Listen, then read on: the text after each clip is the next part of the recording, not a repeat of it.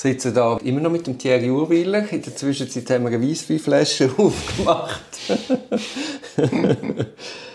du hast gesagt, du hast vor allem in der Morgenstunde und nachher am Abend geschrieben. Mhm. Hast du denn jeden Tag daran geschafft? Also es hat eine Phase gegeben, wo ich glaube jeden Tag daran geschafft habe. Also es ist so während rund anderthalb Jahren der Fall gewesen, wo wirklich eigentlich so Kernarbeit ist verrichtet mhm. worden, also wo auch sehr, sehr viele Stunden drin geflossen sind. Äh, und dann würde ich sagen, so ab etwa 2018, 19 hat dann so primär Zirkulationsphasen eigentlich stattgefunden, wo all die Entwürfe äh, im Autorenkreis umzirkuliert sind, wo man sich Feedback gegeben hat und wo auch die anderen Autoren mit ihren Abschnitten, äh, mit ihren Entwürfen in Zirkulation sind gegangen und dann hat das Ganze ab dort noch einmal, ja, so drei plus Jahre gebraucht, äh, bis wir alles durchgespielt haben. Genau. Und wenn du jetzt am Morgen gesessen bist, mhm. was hast du als erstes gemacht? Also Allererst habe ich eigentlich meistens ganz schnell eine Sichtung gemacht, ob in der Zwischenzeit etwas noch rausgekommen ist, wo ich gerade irgendwie noch in die Literaturliste, in die Rechtsprechung kann einbinden kann. Das ist, glaube ich, so die allererste Handlung von jedem Tag. Gewesen. Und dann bin ich eigentlich recht zackig, äh, weil ich halt auch die Kontinuität hatte habe ich eigentlich gar keine Nachknüpfen von dem, was ich am Vortag gemacht habe. Also meistens war es so, dass der Kopf wie noch schön im Text war, halt auch durch die Ununterbrochenheit. Also das habe ich jetzt zum Beispiel in einem späteren Stadium viel anspruchsvoller gefunden, was dann so ein bisschen verstückelter war, äh, dort immer wieder schnell in den Text hineinzufinden. Ähm, aber das ist dort eigentlich sehr gäbig gegangen und dann bin ich schnell äh, wieder ins Schreiben gekommen, auch schon durch den Tag durch. Und was ich phasenweise immer wieder gemacht habe, so vielleicht alle Wochen, alle zwei Wochen mal, ist durch die jeweiligen Kapitel noch von Anfang bis Schluss durchlesen. So ist der rote Faden da? Sehe ich die Kohärenz der Argumente? Haben wir Widersprüche, äh, die sich äh, aufgebaut haben? Und das war etwa so der, der Modus operandi. Gewesen. Und wie hast du den Tag abgeschlossen? Also wie hast du sichergestellt, dass du am Morgen gerade weiterarbeiten kannst? Da hatte ich eigentlich gar nicht eine spezifische Strategie, gehabt, äh, würde ich sagen, sondern ich habe einfach meistens äh, geschaut, dass ich irgendwie noch auf einen geraden Gedanken aufhören kann, was nicht wirklich total verrissen ist. Und dann habe ich mir, weil dann ja meistens, wenn du aufgehört hast, hast du noch schnell drei, vier Zusatzgedanken, weil du noch so im Flow bist, dann habe ich mir die noch schnell aufgeschrieben. Mhm. Äh, dass ich am nächsten Morgen die... Hat ein Stichwort gehabt, wo genau. du okay, ja, das ist schlau. Oder weißt du, so mit im Satz auffügen, dass man dann den Satz fertig ja. macht. Und, ja, voll. Ja. Und dann hast du wieder Anknüpfer schon, um wieder reingehen. Also das hat es deutlich einfacher gemacht, um äh, sehr schnell wieder reinzukommen. Mhm. Und, und wo hast du am besten geschafft? Daheim.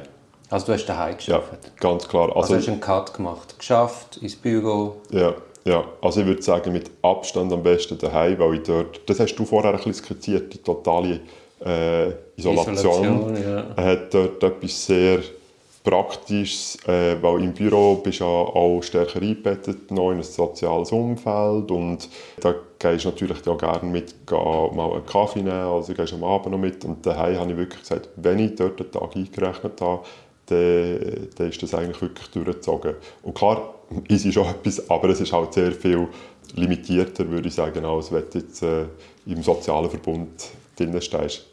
Und hast du beim Schreiben besondere Zwänge oder Ticks? Das habe ich garantiert. Die Frage ist, ob ich genug Introspektion habe, um jetzt die hier zu beschreiben. Also, äh, ich, ich, würde sagen, dass äh, ein Zwang, den ich habe, ist, dass wenn ich einen Gedanken mal habe, wo ich finde, der ist gut, dass ich mich von gar nichts vom Schreiben unterbrechen Also das kann auch heissen, dass irgendwie mal äh, bei Kollegen anruft, sagst, ich komme eine halbe Stunde, Stunde später, weil das, das muss ich jetzt noch abschreiben, weil in dieser Klarheit habe ich es vielleicht nicht mehr im Kopf. Also es ist ja total auch flüchtig, das Zeug. Und, also das wäre sicher einer von diesen Zwängen, die ich dort äh, ein bisschen hatte. Aber ähm, andere können wahrscheinlich mein Umfeld besser beschreiben als ich. Ja, weißt, ich denke so, der Nadal, ich habe letztens Tennis geschaut, ich glaube Wimbledon gewesen. Und wenn du so siehst, von jedem Aufschlag macht er die gleichen Bewegungen, Schweiß abputzen. Also ich müsste mal die Webcam äh, laufen, um das zu beobachten. Ich glaube, etwas, was ich tatsächlich habe, ist, wenn ich schlechte Tage hatte, dass ich sehr schnell irgendwie so, so Übersprungshandlungen mache, schnell ein Video schauen, irgendwie so etwas. Äh, zum schnell dann leidet Disziplin. Dann leidet ja. Disziplin. Ähm, Und, oder irgendwie, was ich daheim vor allem machen im Büro weniger, äh, gehst irgendwie schnell ein bisschen an, an die Klimmzugstange, gehst schnell in, also irgendwie einfach so schnell in ein anderes Setting mm. reinbringen, dass du sagst, okay, jetzt in einer Sackgasse, schnell den Kopf völlig abschalten und dann wieder versuchen zu starten und zu schauen, ob du in eine neue Straße einbiegst. Mhm. So Sättigungszeug ist daheim sicher ein Thema. Mhm. Von mir gibt es so Fotos, wenn ich so intensiv am Arbeiten bin, wo du dann siehst, dass ich fast im Bildschirm reingehe. Voll im Thema, im wahrsten ja, Sinne vom Wort. Merkst nichts mehr. Ja. Das sind aber auch Flow-Zustände. Ja, das genau. ist das, was einem dann auch vorwärts treibt. Mega. Und was auch, finde ich, extrem befriedigend am Arbeitsprozess ist. Also nichts Schlimmeres, als wenn du jeden Tag gleich dran gehockt bist und am Schluss stehen irgendwie so ein paar mickrige Seiten oder Ziele.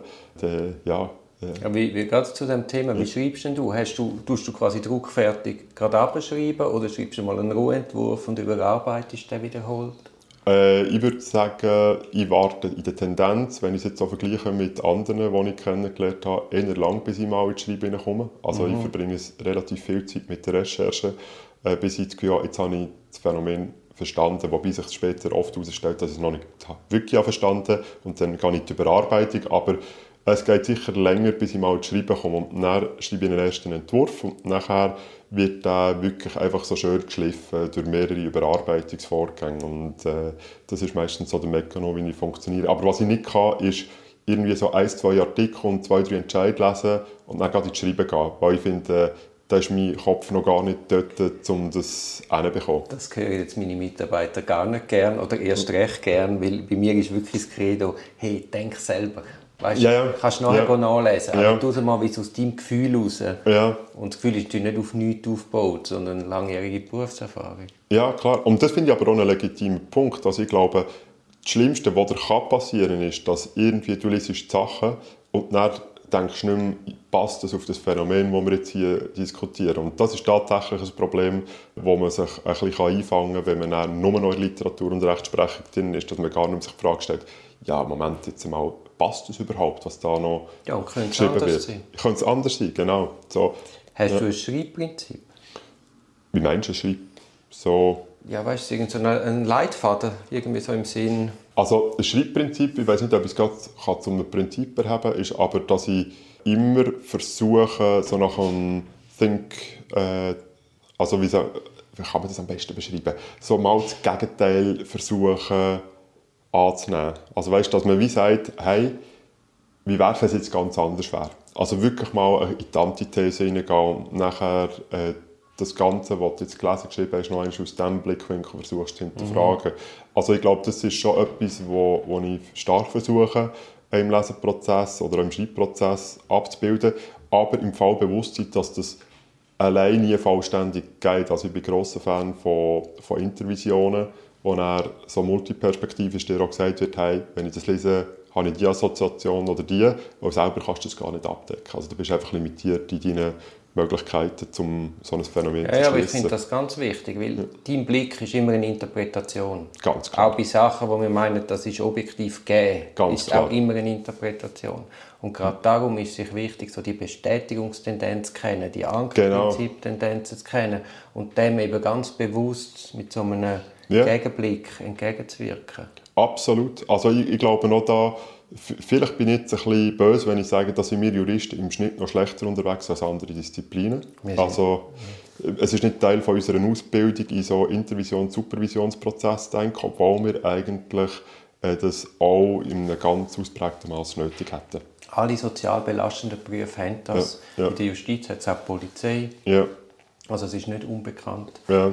Aber die Anwälte und die Staatsanwälte, das ist mhm. so eine Berufsgattung und wahrscheinlich auch die Richter mhm. meinen, sie mhm. haben es nicht nötig, weil man es halt auch nicht kennt. Mhm. Ja, und das denke ich ist ein Entwicklungsbereich von, von der Disziplin. Äh, beschlägt aber mal davon abgesehen, nicht nur die Rechtspraxis, sondern ich finde, auch im Forschungsprozess schadet es nicht. Äh, dass, wenn man wirklich mal mit Gedanken noch in einen breiten Kreis geht und dort bewusst Leute einlädt, die etwas anderes denken also ich meine, die Intuition bringt ja dann nichts, wenn du irgendwie so... Dich Schulter klopfst. Ja. ja, genau, so die gedanklichen Perlen suchst, also genau. Jetzt noch schnell zu deinem Deutsch. Das Buch ist auf Deutsch, oder? Ja, genau, ja. Schwer gestorben. hat dein Deutsch besondere Stilmerkmale? Hast du ein Augenmerk auf dein Deutsch? Äh, ich selber glaube weniger. Also mir sagt man nachher, dass ich äh, zum Teil ein bisschen kompliziert schreibe, dass ich ähm, ein ehemaliger Vorgesetzter hat mir auch schon gesagt, ich habe barocken Schreibstil. So ein bisschen, zum Teil mit Schnörkeln und Wendungen. Dankbarerweise haben wir in diesem Buch ja noch, auch noch ein Lektorat gehabt, wo dort ein paar Sachen ein bisschen ausgeliefert hat, die vielleicht äh, zu, zu grossen Verzierungen neigen. Ähm, oder äh, auch das Lektorat hat natürlich auch den Nutzen gehabt, dass es unseren Schreibstil homogenisiert noch hat. Also bis zu einem gewissen Maß, oder? Äh, weil dort ja mit den anderen Co-Autoren das dann ins ganze Produkt zusammenfließt, dass man dort wirklich so ein bisschen einen Stil äh, noch reinbringt, der nicht zu heterogen ist. Mhm, mh. Aber ob ich jetzt da irgendwie Besonderheiten würde kennen, da, das habe ich nie so systematisch angeschaut, dass mir da etwas traue dazu zu sagen. Mhm ich werde dein Buch, ich werde es lesen, mhm. aber ich werde es zum Teil mir auch von Siri vorlesen lassen. Mhm. Und ich, es sind nicht alle Bücher geeignet, um von Siri vorzulesen lassen. Ja. Also bin ich sehr gespannt, was, was Fazit wird. ich gebe dir dann ein Feedback. Ja. Jetzt hast du aber beim Schreibstil irgendein Vorbild. Also weißt du, zum Beispiel, man könnte sagen, ah, ich arbeite und bevor ich anfange zu schreiben, lese ich zwei bis drei Seiten vom Don Quixote, mhm. weil mir das besonders zusagt. Ja. Äh, ganz ehrlich, nein, ich habe kein Vorbild. Ähm, ich habe Vorstellungen davon, was ich gerne lese, ohne dass ich das in einer einzelnen Person könnte zuordnen könnte. Weil oft ist es so, an Person X gefällt die Facette 1 und 2, an Person Y die Facette 3 und 4 und dann ist es so ein bisschen Cherrypicking. Also was gefällt mir dort am besten und das versuche ich dann irgendwie möglichst abzubilden. Äh, Im Text, ob dir das gelingt, ist eine andere Frage, aber äh, das ist vielleicht so ein bisschen der Approach. Aber jetzt nimmt es mich natürlich gerade Wunder, wer sind da die Vorbilder? Ich kann dir einfach sagen, Leute, die ich wirklich auch gerne immer wieder Text lese. Äh, und das ist jetzt in keiner Art und Weise abschließend, aber ähm, ja zum Beispiel jetzt, wenn wir gerade vom Strafrecht lesen, finde ich Text von der Anna Konings sehr gerne. Die fließen für mich ähm, gedanklich, sprachlich äh, sehr schön. Ähm, ich habe auch Text immer gerne gelesen von meinem ehemaligen Chef, also im Professor Ackermann in Luzern. Ich habe das Gefühl, er hatte einen schönen Stil, gehabt, etwas, was wir dort immer wieder auch ein bisschen versucht Er hat vor allem Drive. Drive und, und halt auch wirklich, du merkst auch durch seine Vergangenheit, dass er ein sehr ein stilvolles Deutsch verwendet, äh, so ein Bühnendeutsch, wo, wo ich finde, liest sich sehr rund. Und äh, in einem gewissen Maß versucht man auch das zu emulieren. Klar, das mit allen Schwierigkeiten, die es dann hat, wenn du irgendwie selber das noch mit deinem Stil in Verbindung bringst, dann kommt etwas Neues dabei raus. Also das ist mir schon bewusst. Aber das sind so äh, vielleicht Leute, die ich gerne lese, oder auch äh, Stefan Mäder, den ich gerne lese. Also es gibt jetzt mehrere. Und eben, wie gesagt, äh, es, es, gibt nicht den Stil, wo ich würde sagen, der ja, allein ist es, ja, sondern es ist überall immer eine Facette, die mir gefällt und das versuche ich schnell so ein bisschen zusammenzuziehen und abzubilden. Und wie ist denn der Stil vom Indras Hachtel Graf? Das ist eine gute Frage. Äh, ich habe mich das nie so ganz bewusst gefragt. Ich hatte das Gefühl, gehabt, und das war noch spannend, dass wir nicht Welten von den Stil auseinander sind. Also die Überarbeitung... Also du meinst jetzt keine Brüche im Buch? Also für einen aufmerksamen Leser wird es sicher mal an der einen oder anderen Stelle äh, auffallen, dass man eine gewisse andere Herangehensweise hat.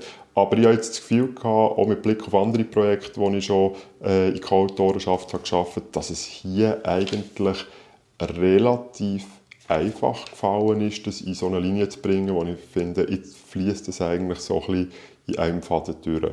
Also ich habe jetzt nicht die ganz äh, grossen Stilunterschiede gemerkt. Aber jetzt, äh, also ein Linguist würde ich sagen, natürlich, du siehst dort und dort die Unterschiede, aber jetzt äh, für meine äh, Laienbrille ist das eigentlich noch sehr angenehm gewesen. Jetzt, du hast ja schon mal ein Dies geschrieben. Mhm. Ist dir jetzt das Buch schreiben leichter gefallen als dies schreiben?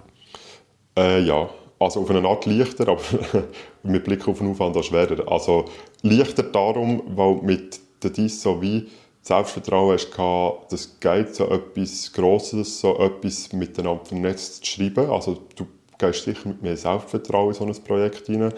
Es wäre darum, weil Vernetztheit rein durch die Anzahl Seiten und Themen noch mal grösser ist. Also so die Suche nach Widersprüchen und äh, Verweis auf Kapitel und so ist noch viel komplexer gewesen. Hättest du denn aus heutiger Sicht Tipps an Doktorand Thierry Urwiller?